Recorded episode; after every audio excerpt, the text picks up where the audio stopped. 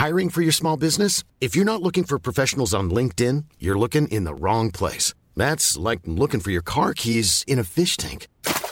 LinkedIn helps you hire professionals you can't find anywhere else, even those who aren't actively searching for a new job but might be open to the perfect role. In a given month, over 70% of LinkedIn users don't even visit other leading job sites. So start looking in the right place. With LinkedIn, you can hire professionals like a professional. Post your free job on linkedin.com slash people today. Las coordenadas de la información. Con Alejandro Cacho.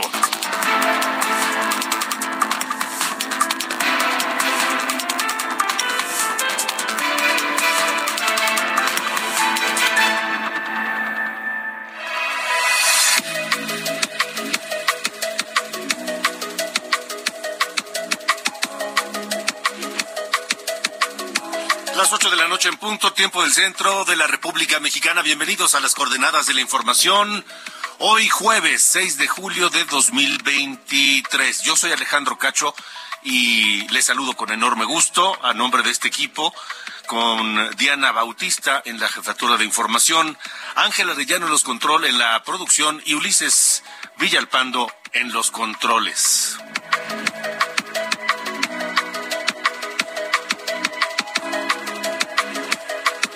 Noche fresca y lluviosa, segunda noche de intensas lluvias en el Valle de México. Ya eso está provocando algunos problemas. Tenemos 18 grados en este momento la temperatura en la Ciudad de México. Manejen con cuidado quienes nos escuchan acá en la capital del país, en la zona metropolitana, porque esta noche se reportan lluvias fuertes. Se activó la alerta roja en Coajimalpa, Álvaro Obregón y Magdalena Contreras. Y se elevó de roja a púrpura en Azcapotzalco. Les tendremos el reporte. Ya se informan sobre problemas e inundaciones en Periférico Norte. Imagínense cuando mucha gente que viene del Estado de México a la Ciudad de México va de regreso a casa luego de trabajar o de estudiar y que se encuentre con el periférico afectado por las lluvias e inundaciones. Hay que tener cuidado y hay que tener paciencia.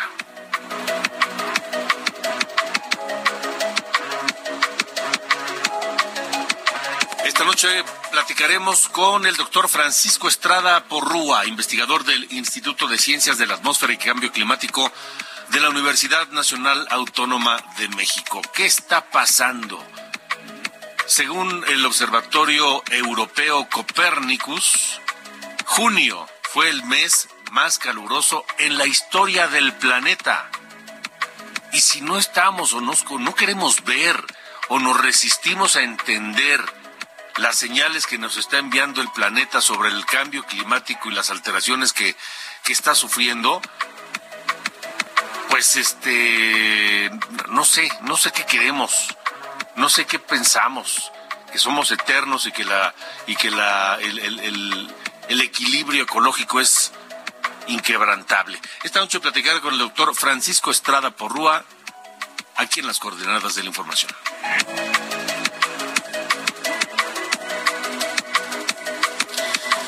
Y cheque este dato, este dato. Siete de cada diez mexicanos caen en situación de pobreza por lo menos una vez en la vida. Siete de cada diez mexicanos.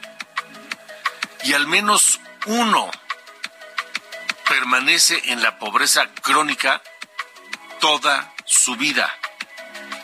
Son datos que contienen eh, el libro Dinámicas de la Pobreza. Ah, y hablaré con su autora, la directora de Estudios Sociales de la Universidad Iberoamericana en la Ciudad de México, la doctora Graciela Teruel.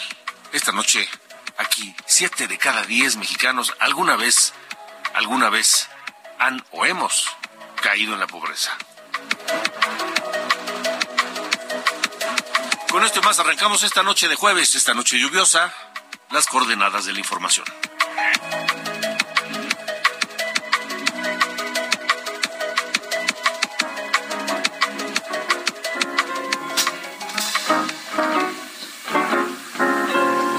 Heaven, I'm in heaven, and my heart beats so that I can hardly speak. And I seem to find the happiness I see when we're out together, dance cheek to cheek. Vaya tema, chick to chick. Mi querido Ángel Arellano, hijo, tú eres el responsable de mi ser, fíjate. Ahí vas, ahí vas, Alejandro. no, pues es que imagínate, ahorita llegando de la inundación con el agua hasta las hasta las espinillas ahí empujando tu coche y ya después de que debiste llevar debiste haber llegado a las 5 a tu casa y vas llegando ahorita a estas horas bueno pues ya lo que venga es bueno no Sí, sí, sí. mira ahí está Lo que sea que nos vale, ¿no? sí exactamente abres ahí lo, lo que tengas en, en tu cantina que supongo que está bien surtida Alejandro Poquito, y, poquito ahí nada este, más. y por eso pones chick to chick de Louis. Armstrong Y acaba con unos cacahuatitos. Sí, este, ya este, acabando, cantineros, acabando ¿no? el programa ya pones una serie o hay algo, Ándale, ¿no? Pues, ándale, ándale. y este, ya te, te, te, te- te lames las heridas de- del día, ¿no? Así es. Este, oye, pues es que hoy es el aniversario luctuoso de Louis Armstrong, un gigante de la música y del jazz en especial. Él nació el 4 de agosto de 1901. Falleció en, allá en Corona, Nueva York, el 6 de julio de 1971. Y hoy precisamente allá en, en el lugar de su fallecimiento abrió un museo dedicado a este músico. Es un, pues, un lugar que alberga muchas piezas, entre ellas, por supuesto, trompetas que eh, solía tocar este artista. Y eh, después de haber estado bajo resguardo de la Universidad de Queens, 30 años tuvieron guardadas estas piezas, ahora ya fueron eh, exhibidas en este que se llama eh, Casa Museo de Armstrong, allá en Corona, Nueva York. Así que esta noche dedicada a este gigante de la música, mi estimado Alejandro. Me parece extraordinario, inconfundible, por supuesto. Así, y ahí está Ella Fitzgerald en, en dueto con este, con, con Louis Armstrong. Louis Armstrong, Sí, bueno. así que, pues doble, ¿no? Échale un, este, échale otro, cho- otro chorrito Otro tu- chorrito, ándale. Oye, y, y a ver si aquí estamos viendo, a ver si haces preguntas sobre la, pa- para que nos digan a qué se debe nuestro empobrecimiento inexplicable, Alejandro. ¿No? Por sí, fíjate que sí es Hay una buena enriquecimiento inexplicable, pero en nuestro, en nuestro caso es al revés. ¿No? idea. Ok. Bueno. Me parece muy correcto. Ahorita se lo preguntamos a la doctora. Graciela Teruel. Muchas gracias. Gracias a ti.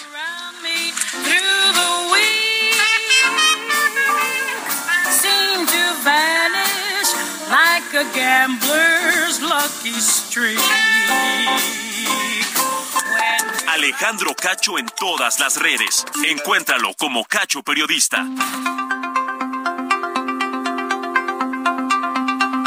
Continuamos en las coordenadas de la información. Eh, vaya, vaya, vaya dato este de la pobreza que del- del- en el cual vamos a platicar en un momento más. Pero también vaya situación que estamos ah, viviendo en el planeta y en este esta semana se ha roto en dos ocasiones el récord de temperatura media diaria como la más alta a nivel mundial. Ayer se registró la temperatura global promedio de 17.18 grados y superó el récord del martes de 17 grados. Y el de agosto de 2016, que fue 16.9 grados. La verdad es que para quienes no entendemos mucho de esto, decimos 17 grados y, y a poco eso es mucho. Según el Observatorio Europeo Copérnicus, junio, este junio que acaba de terminar, fue el mes más caluroso en toda la historia del planeta Tierra. Saludo al doctor Francisco Estrada Porrúa, investigador del Instituto de Ciencias de la Atmósfera y Cambio Climático de la UNAM, que está con nosotros. Gracias, doctor. Buenas noches.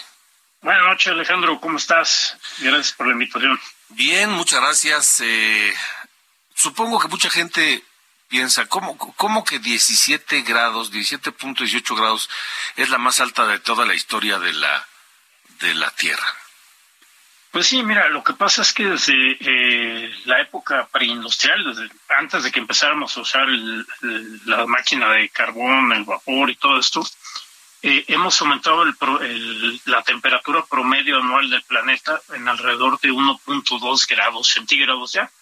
Entonces, parece poquito, es, realmente, eh, pues no diría 1.2 grados como lo que tú estás diciendo ahorita, pero en términos, digamos, del planeta es un montón, o sea, es, es una cantidad de energía la que hemos estado inyectando que es eh, enorme, ¿no? Entonces, lo que, lo que está pasando es lo que hemos estado viendo que venía y venía y hemos estado diciendo eh, desde la parte, digamos, de la ciencia, cuidado con cambio climático, hay que actuar ya.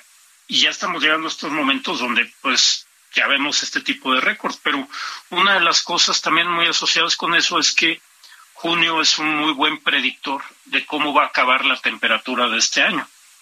Eh, normalmente, si el junio rompe el récord, es muy probable que tengamos el año más caliente eh, registrado en el registro. Entonces es muy probable que acabemos con una temperatura mucho mayor que eh, los años anteriores. Ok. Em, ¿A qué se debe esto? ¿A, la contaminación del aire, de la atmósfera? ¿A la tala incontrolada de bosques? ¿A qué? Hay varios factores, todos antropogénicos, a lo que, a lo que se debe el cambio climático global. Es una cosa muy importante. No hay duda de que nosotros estamos generando este cambio en las temperaturas globales, este cambio en el clima a, nivel global. Eh, no solo, por ejemplo, eh, el, digamos, el crecimiento de la economía así en el largo plazo, sino para que, para que la audiencia se dé una idea, en la temperatura global hemos llegado a detectar eventos socioeconómicos particulares. Por ejemplo, uno puede detectar las dos guerras mundiales, la crisis, la, gran depresión económica y otros factores socioeconómicos que han ocurrido. Hay una relación muy estrecha entre el clima y nuestras actividades. Y lo que vemos, lo que nos dicen los mejores modelos que tenemos en la actualidad es que, por ejemplo, ahorita estamos hablando de que rompimos un récord, pero para finales de esta década vamos a haber rebasado el 1.5 grados de aumento en la temperatura global que la ciencia, me refiero a la ciencia, por ejemplo, de impactos, de qué puede pasar con el sistema climático. Tú hablabas hace un momento eh, de, pobreza, ¿no? Todos estos, todos estos cambios que estamos teniendo en el, clima van a afectar de manera desproporcionada a, la gente con menores recursos y a los países con menores recursos.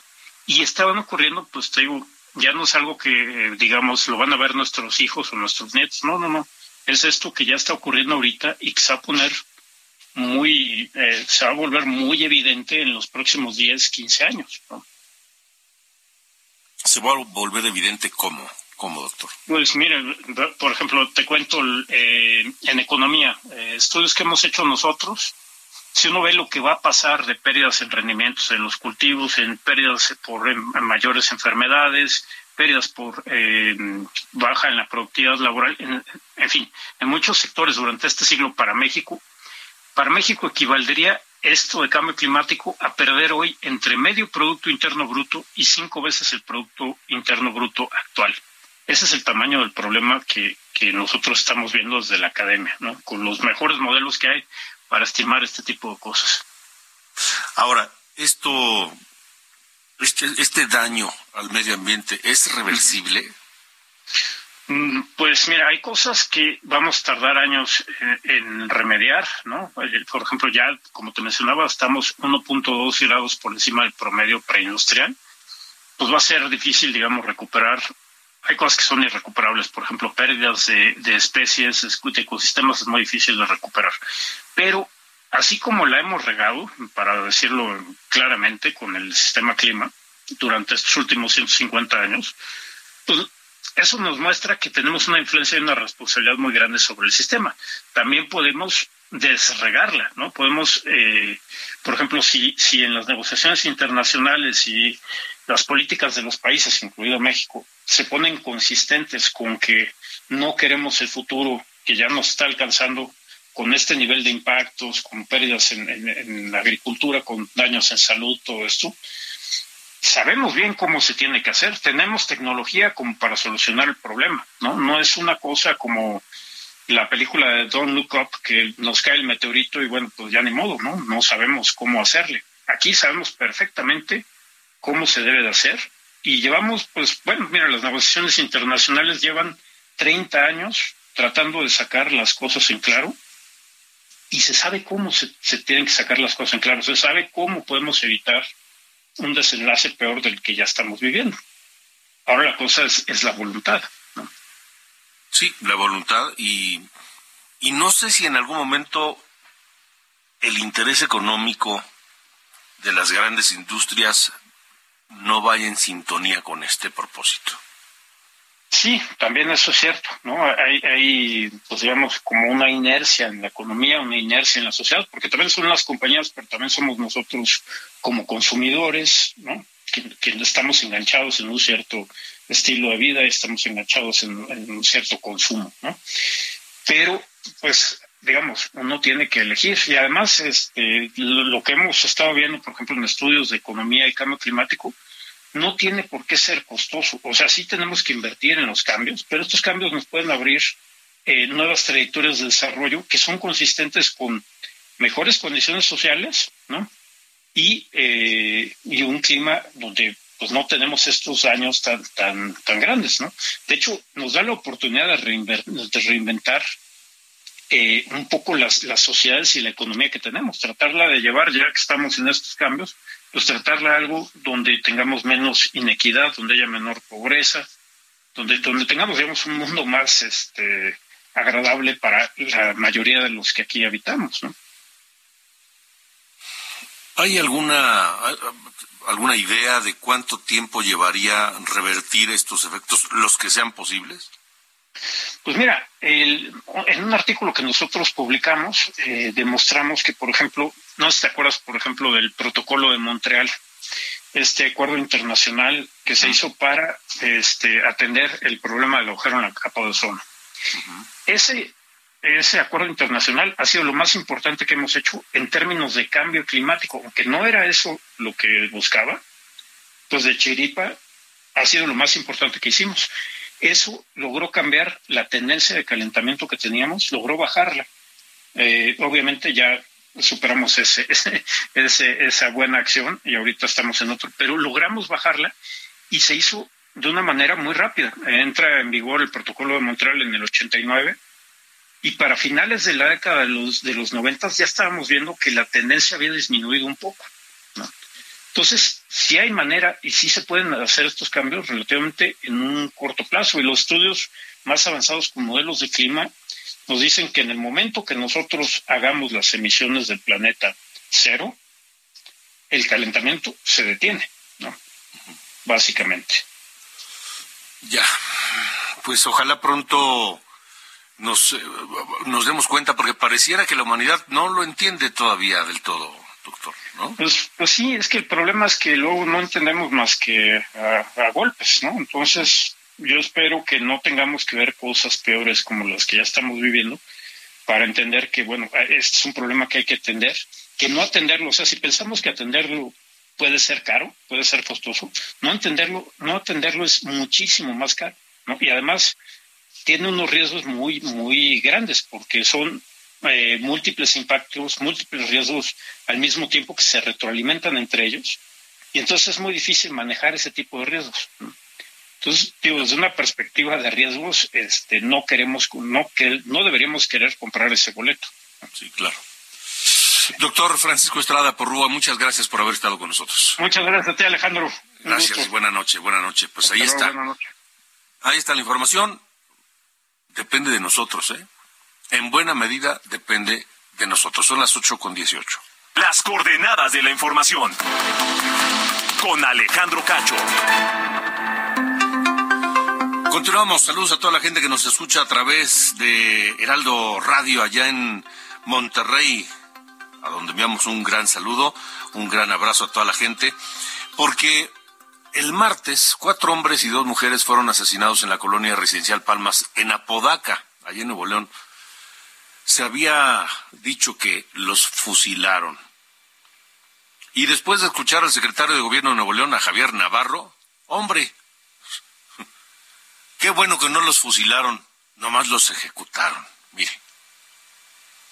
No fue un fusilamiento, eh, eh, fue una ejecución. Es eso de que fueron fusilados contra una pared, no, no hay ninguna evidencia de ello. Todo indica que es una cuestión de, problemas entre los cárteles. Ese es de, la delincuencia organizada. No hay ninguna razón de pensar que es gente, de hecho, no puedo dar mucha información, pero hay gente que, eh, que tenía antecedentes de haber estado detenidos este, en, en centros penitenciarios, etcétera, ¿no? Hombre, el segundo hombre en importancia del gobierno de Nuevo León nos da una tranquilidad. No los fusilaron, nomás los ejecutaron. Y al fin que pues, son delincuentes, hombre. Al fin que son este gente que estuvo incluso en la cárcel. Y aparte hay un drama con esto. Viviana, Vivi Sánchez, titular de Heraldo, eh, noticias de, Reporte H, allí en Monterrey. Te saludo con enorme gusto. Vivi, ¿cómo estás? ¿Cómo estás, Alejandro? Muy buenas noches, muy buenas noches para toda tu audiencia. Efectivamente, lo dices muy bien.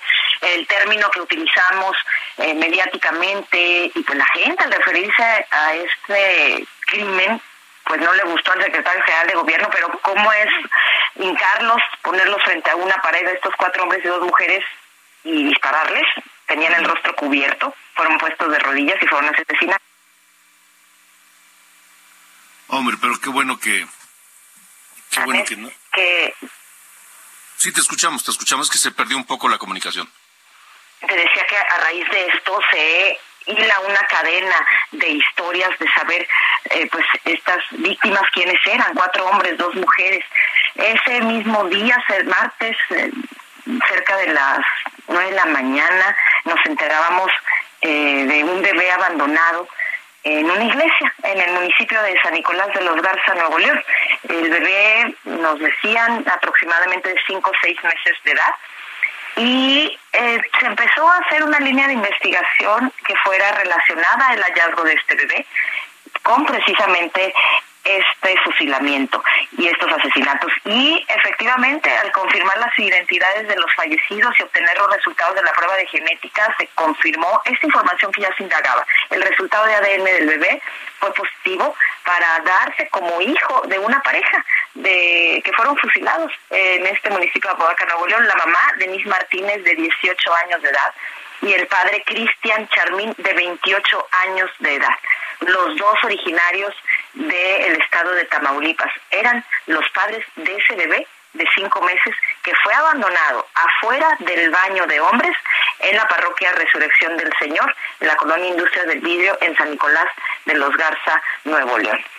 Se ha especificado que el bebé está en buenas condiciones de salud, inmediatamente fue acogido por feligreses, eh, los encargados de la iglesia, y por supuesto llegaron los elementos de, protección civil y los paramédicos para revisar su condición de salud. Actualmente se encuentra este bebé bajo la custodia del DIF Capullos y por supuesto eh, se espera un proceso largo para pues ya ser dado en custodia a los familiares de sus padres que están en Tamaulipas y que ya lo están reclamando Alejandro. Qué historia, ¿no? Qué historia. Un bebé que queda huérfano de padre y madre, eh, prácticamente a los pocos meses de nacido, y la indolencia, ¿no? De algunas autoridades que dicen, bueno, no los, no los fusilaron, los, nomás los ejecutaron. Y, y, al fin que eran este, pues delincuentes y gente malandros, ¿no? Como si, y el bebé. Esa situación, por eso eh, hay que irnos a la historia, al más allá, esa cadena de lo que un crimen organizado pues está eh, lastimando, ¿no? En todo este tejido social. Hay un incremento de hechos de este tipo en Nuevo León y no se quiere ver no se quiere ver, están eh, pues desviados en, otros temas, en inversiones extranjeras que son muy positivas, Alejandro, pero que la gente prefiere la seguridad antes que nada. Sí, y al decir que no los fusilaron, sino que los ejecutaron y que además pues, eran delincuentes, ya es como se va a darle la vuelta a la página, ¿no? En fin, sí, Vivi. muy, Sí, hombre. Te escuchamos, te escuchamos allá en Heraldo Radio y te vemos en Televisa también. Por favor, sí, mañana en punto de las 3 de la tarde, por supuesto, y aquí a la orden contigo siempre es un gusto saludarles, informarles lo que sucede acá en el norte, que ya te aviso también que está lloviendo muy fuerte y eso es muy bueno. Qué bueno, qué bueno. Gracias, Vivi Sánchez. Un saludo, buenas Igualmente, hasta luego. Escúchela allá en Heraldo radio en Monterrey, en Reporte H, y véala también en su programa de Televisa Monterrey. Son las ocho con veinticuatro, vámonos a una pausa. Estamos en las coordenadas de la información. Yo soy Alejandro Cacho. Ya no dio tiempo de escuchar a Louis Armstrong en este momento, pero regresando a la pausa, lo escucharemos.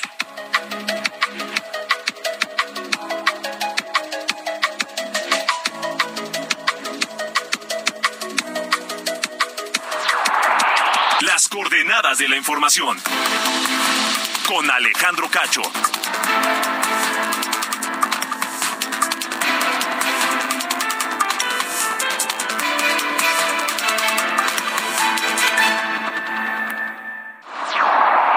Las coordenadas. Many of us have those stubborn pounds that seem impossible to lose, no matter how good we eat or how hard we work out. My solution is PlushCare. PlushCare is a leading telehealth provider with doctors who are there for you day and night to partner with you in your weight loss journey. They can prescribe FDA-approved weight loss medications like Wagovi and Zepbound for those who qualify. Plus, they accept most insurance plans. To get started, visit plushcare.com slash weight loss. That's plushcare.com slash weight loss. de la información. Con Alejandro Cacho.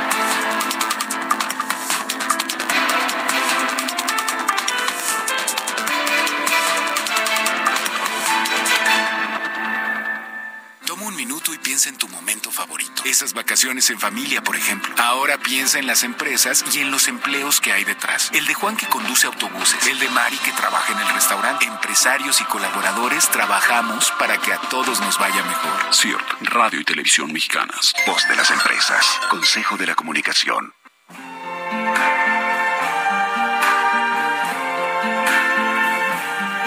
I see trees of green, red roses too.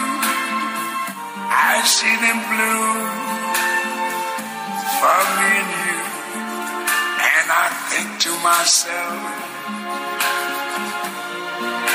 what a wonderful world. Vaya tema inolvidable este de la voz también inolvidable de Louis Armstrong. What a Wonderful World es este, este tema.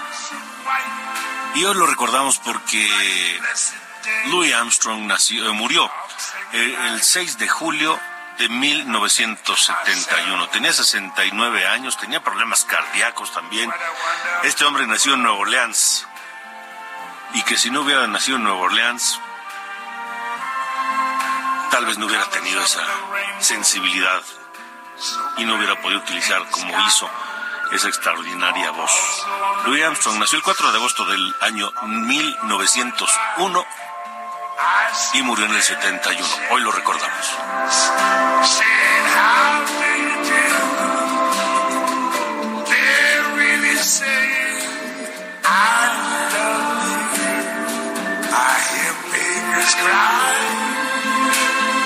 I watch them. Much more than I ever knew. And I think to myself, what a wonderful world. Alejandro Cacho en todas las redes. Encuéntralo como Cacho Periodista.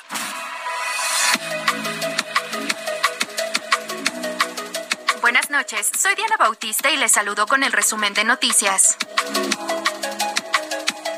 Coordinador de Movimiento Ciudadano en el Senado, Clemente Castañeda, lanzó un guiño para hacer una posible alianza con el PAN PRI PRD rumbo a las elecciones presidenciales de 2024. El senador dijo que la condición es que la senadora Xochil Gálvez sea la candidata presidencial del Frente Amplio por México. Sin embargo, el líder nacional de Movimiento Ciudadano, Dante Delgado, reiteró su rechazo a la alianza y respondió que con el PRI ni a la esquina.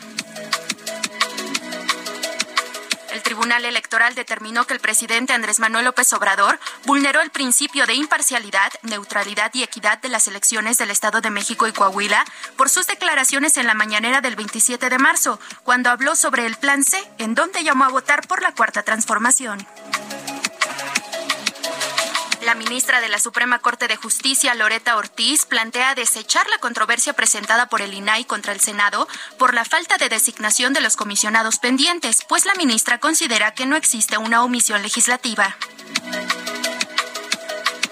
En la Ciudad de México, sujetos armados asaltaron una camioneta de valores en la colonia San Rafael, alcaldía Cuauhtémoc, de la que robaron más de un millón de pesos.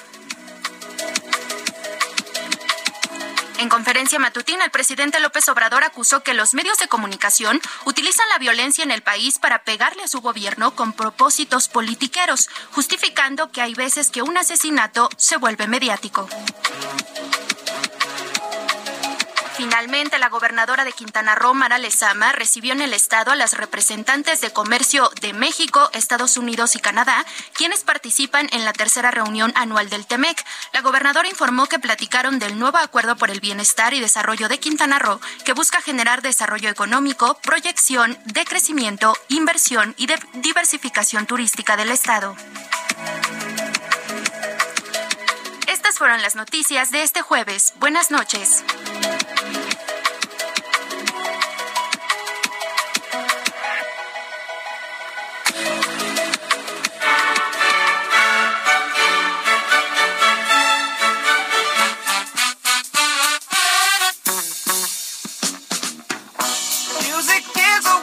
Vamos con eh, Carlos Allende, que antes déjeme decirle que hay ya problemas importantes en varias zonas del Valle de México por las lluvias y las inundaciones que están provocando.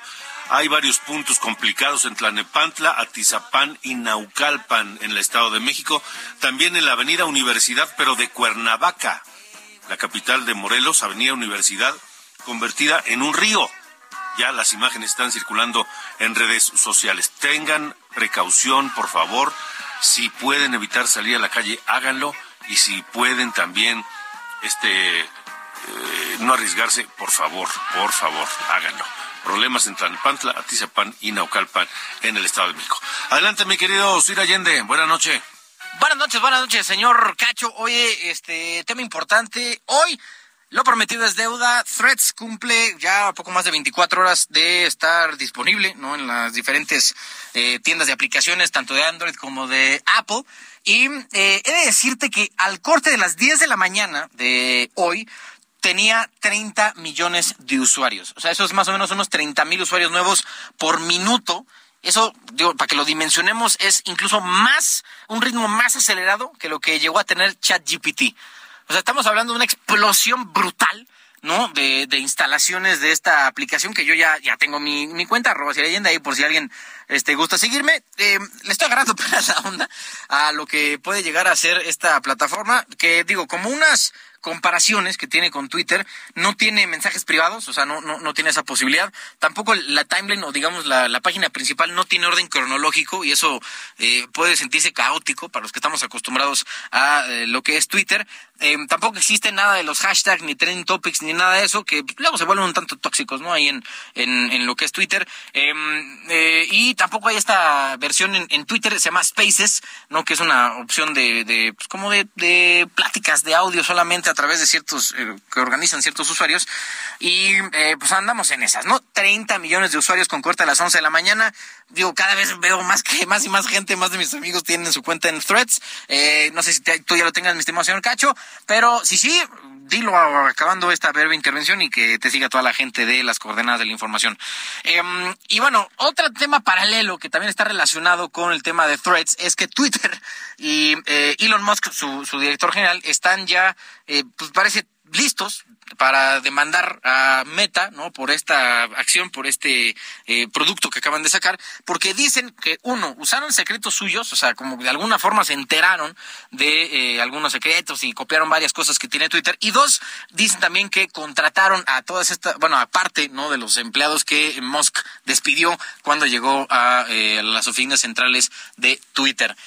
Digo, no sé si eso sea, francamente estoy un poco empolvado de mi eh, derecho laboral estadounidense, pero, eh, pues, o de incluso derecho empresarial. Pero bueno, pues que lo intente, ¿no? Total es su lana y si quiere ahí aguarle la fiesta, incluso darle un poco más de publicidad a Threads por sobre su propia plataforma, va a ser su bronca.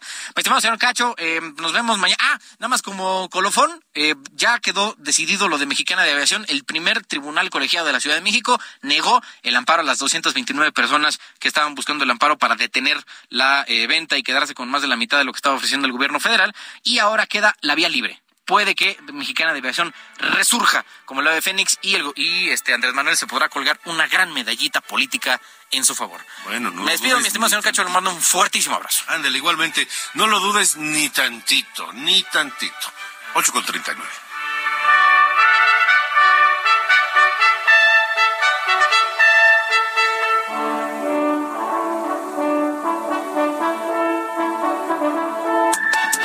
Alejandro Cacho en todas las redes. Encuéntralo como Cacho Periodista.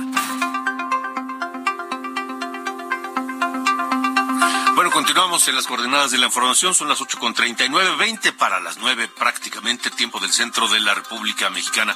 Y les hablaba al principio de este eh, dato que pone los pelos de punta. Siete de cada diez mexicanos, siete de cada diez, en algún momento de su vida han caído en la pobreza.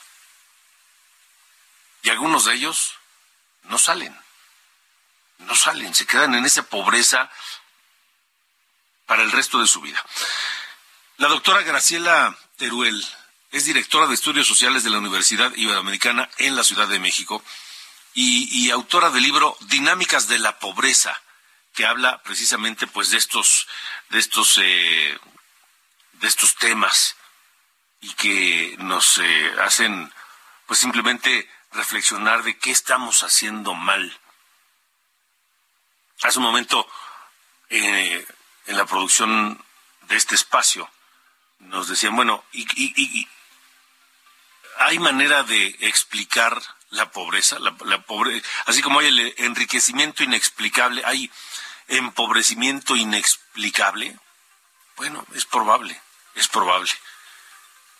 Se lo vamos a preguntar en, un- minuto más a la doctora eh, Graciela Teruel. Tenemos algún problema con la comunicación.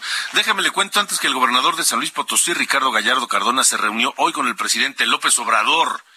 Y ahí en esa reunión se acordó que serán transferidos al Estado, a San Luis Potosí, los recursos para que se concluya el hospital de Río Verde como parte de la consolidación del sistema IMSS Bienestar y en apoyo a miles de familias potosinas para que accedan a, atención médica de calidad, digna y gratuita allá en San Luis Potosí. La reunión fue en Palacio Nacional, estuvieron presentes gobernadoras y gobernadores de distintos estados. Eh, se llevó a cabo la reunión donde además de temas de salud e infraestructura carretera se tocó el tema de la distribución de los libros de texto gratuito de la Secretaría de Educación Pública.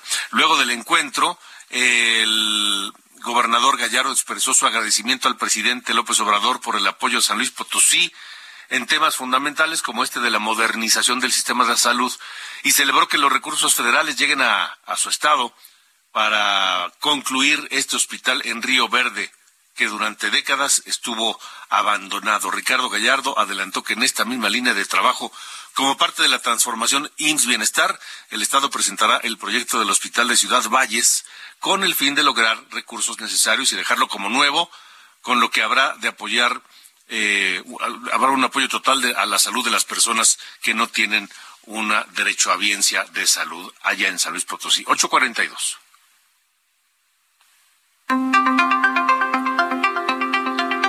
Bueno, y ahora sí saluda a la doctora Graciela Teruel, les decía, directora de Estudios Sociales de la Universidad Iberoamericana en la Ciudad de México y autora de este libro, Dinámicas de la Pobreza. Doctora, gracias y buena noche. Alejandro, buenas noches a ti y a tu auditorio. ¿Qué dato este de que siete de cada diez No. mexicanos en algún momento de su vida caen en pobreza? ¿Qué dato este? ¿De dónde sale y por qué? A ver, ¿me, me escuchas, Alejandro? Sí, yo escucho perfecto. Bueno, creo Ah, que tenemos... perfecto. Sí, A ver, sí, tenemos un, un no escucho muy bien, pero eh, te voy contando si quieres de lo que No, tenemos problemas con la Condición de comunicación. con la pobreza que el- Este, vamos a tratar, doctora, eh, vamos a tratar de tener una mejor línea porque eh, no estamos entendiendo, hay mucho, mucho, mucho retraso en la comunicación y, y eso no nos hace ni que usted no escuche bien ni nosotros entender perfectamente lo que lo que nos quieren decir, pero me parece me parece muy muy importante. Vamos con Alan Rodríguez, mi compañero Alan Rodríguez que está en Anillo Periférico y Avenida Toluca. En aquella zona se reportan fuertes lluvias, alertó la alerta roja en al menos tres alcaldías del Valle de México. Están pendientes mis compañeros motorreporteros en distintas zonas de la ciudad y del Valle de México. Israel Lorenzán está en la zona centro. Está este Alan Rodríguez en Periférico y Avenida Toluca, que es una de las zonas eh, complicadas en el Valle de México. Les decía también que en Tlanepantla, Tizapán y Naucalpan se reportan problemas por las lluvias y por el, tráfico que está provocando las inundaciones. Por segunda noche consecutiva, problemas viales e inundaciones por las fuertes lluvias en el Valle de México y eh, la recomendación es simplemente tener cuidado, evitar aquellas zonas y armarse de paciencia, tratar de evitar eh, salir a la calle si es que no se tiene algún motivo, motivo importante. Alan Rodríguez, ¿cuál es la situación? Cuéntanos, buena noche. Hola, ¿qué tal Alejandro? Amigos, muy buenas noches. Nosotros nos encontramos en la zona sur de la Ciudad de México y continúa la fuerte lluvia en este perímetro. Hemos recorrido parte de lo que es el periférico a partir de la zona pues de Tacubaya y hasta el perímetro de Luis Cabrera y el avance tanto en sus carriles centrales como en su lateral es prácticamente a vuelta de rueda. Ya tenemos algunos de los puntos de desnivel con encharcamiento y esto pues no ha afectado hasta el momento lo que es eh, inundado o tapado algunos carros. Sin embargo, el avance en este perímetro en ambos sentidos de la vialidad es completamente a vuelta de rueda. Cabe destacar que también tenemos algunas bajadas bastante peligrosas de agua en perímetro de avenidas como Desierto de los Leones, para todas las personas que bajan de San Bartolo a Mellalco, Santa Rosa o San Mateo, en vialidades como Avenida Toluca, San Bernabé y Rómulo Farril, pues tenemos estos prácticamente eh, pues cascadas que están bajando de las partes altas de la Ciudad de México y lamentablemente una cosa que pudimos presenciar hace unos cuantos minutos en la zona de cruce de periférico con Avenida Toluca fue que el agua venía arrastrando a dos personas, eh, pues por este tipo de cascadas que se forman. Afortunadamente, personas que se encontraban esperando el transporte público pudieron rescatar a estos dos señores de la tercera edad, que afortunadamente únicamente presentaron unos cuantos golpes y, por supuesto, pues la lluvia que les tocó esta mojada de la arrastrada que tuvieron. Por otra parte, pues comentarles para todas las personas que desean evitar pues estas afectaciones que tenemos Avenida Revolución es una mejor alternativa, aunque con avance lento les estará permitiendo pues manejar mejor para todas las personas que se desplazan con rumbo hacia el perímetro de Altavista o de San Ángel y también la Avenida de los Insurgentes les estará facilitando la salida para todas las personas que se dirigen con rumbo hacia la zona de Picacho o bien para las personas que continúan hacia el perímetro del Caminero. Por lo pronto es el reporte que tenemos desde esta zona sur de la Ciudad de México y la afectación por esta fuerte lluvia que todavía continúa. Dinos eh, otra vez dónde ocurrió este percance con las dos personas mayores que fueron arrastradas por la corriente, Alan. Periférico y Avenida Toluca, eh, muy cerca pues de el crucero. Eh, eran personas que nos comentan se encontraban caminando a pesar de la fuerte lluvia y de la fuerte bajada de agua y en un momento que pues un camión hizo una especie de oleaje fue cuando comenzó a arrastrar a estas dos personas que afortunadamente pues fueron unos 15 metros pero pues para su edad pues sí fue una situación bastante difícil. Claro, claro, y vaya susto, ¿no? Más allá de los golpes que, que recibieron, que espero que no hayan sido nada, nada grave. Afortunadamente no fue nada grave, no fue necesaria la intervención de alguna unidad médica. Estas dos personas se retiraron por su propia cuenta, pero sí una situación bastante peligrosa la que están enfrentando algunas de las personas en vialidades, eh, pues como Calzada de Cierto de los Leones, Avenida Toluca y San Bernabé. Bueno, muy bien, gracias, gracias a Alan Rodríguez, allí en la zona sur de la Ciudad de México. El reporte que tenemos es que eh, también en la zona norte del Valle de México, de la Ciudad de México, hay algunos eh, problemas. Les decía ya que en la zona de Tlanepantla, de Naucalpan y Atizapán se reportan problemas con las inundaciones. Segunda noche consecutiva con estos, con estos temas y estos eh, problemas. Estamos en espera de tener más detalles sobre esto, pero insisto, tengan mucho, mucho cuidado y pues este no, no, no, no se arriesguen. Alerta púrpura por algunas inundaciones.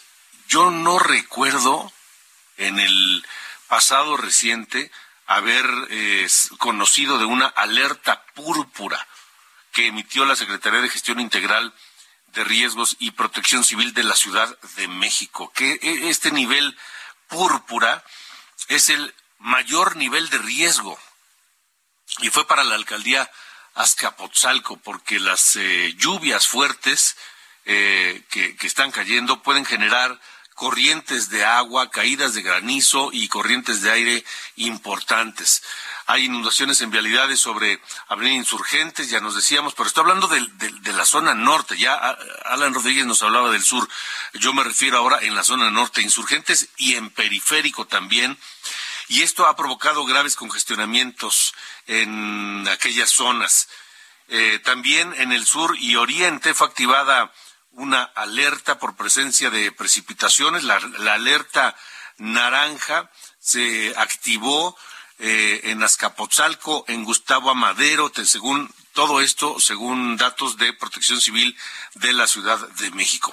También hay lluvias, aunque de menor intensidad, y la alerta amarilla en las alcaldías Cuauhtémoc, Miguel Hidalgo, Tlalpan, Xochimilco y Milpalta y esto parece que ser que va a continuar en las próximas horas y los próximos días, así que hay que tomar toda clase de precauciones ante esta situación. Son las ocho con cincuenta tiempo del centro de México.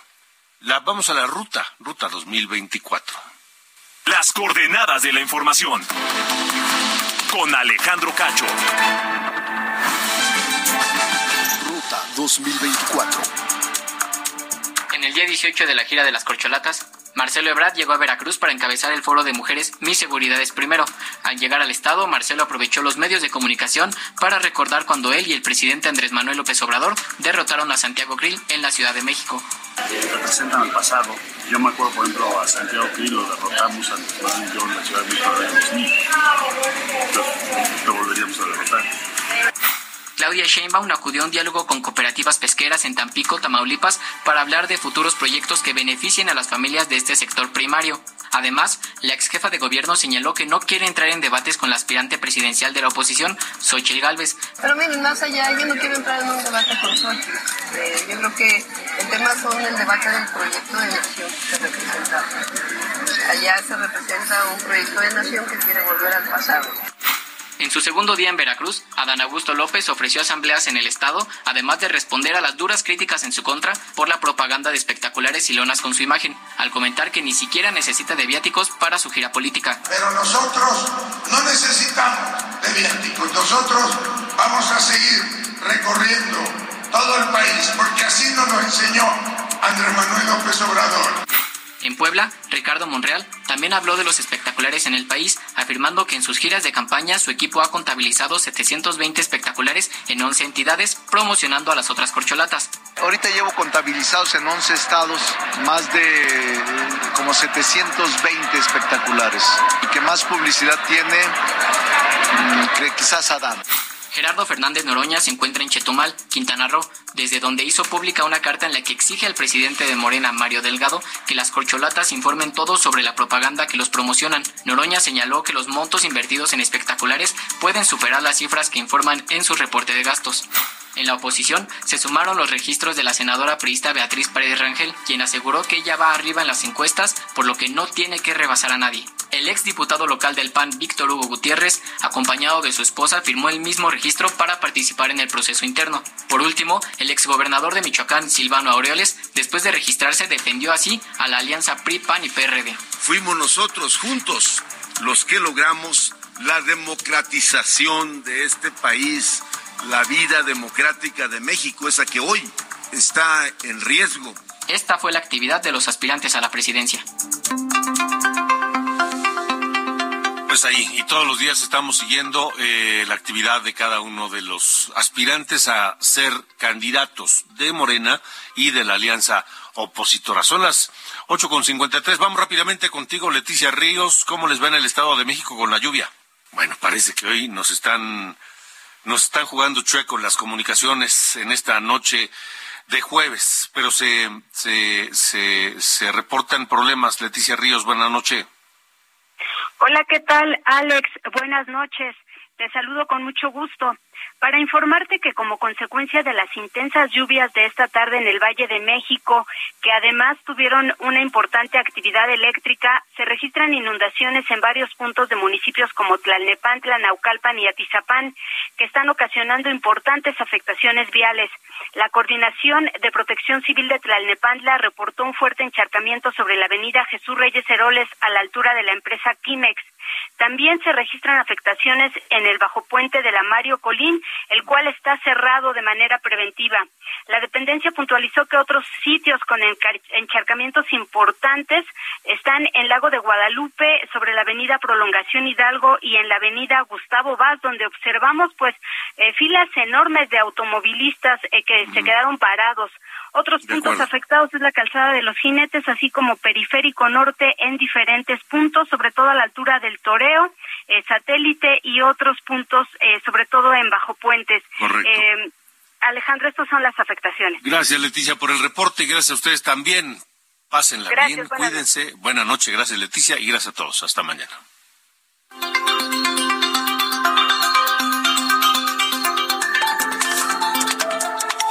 Esto fue las coordenadas de la información con Alejandro Cacho.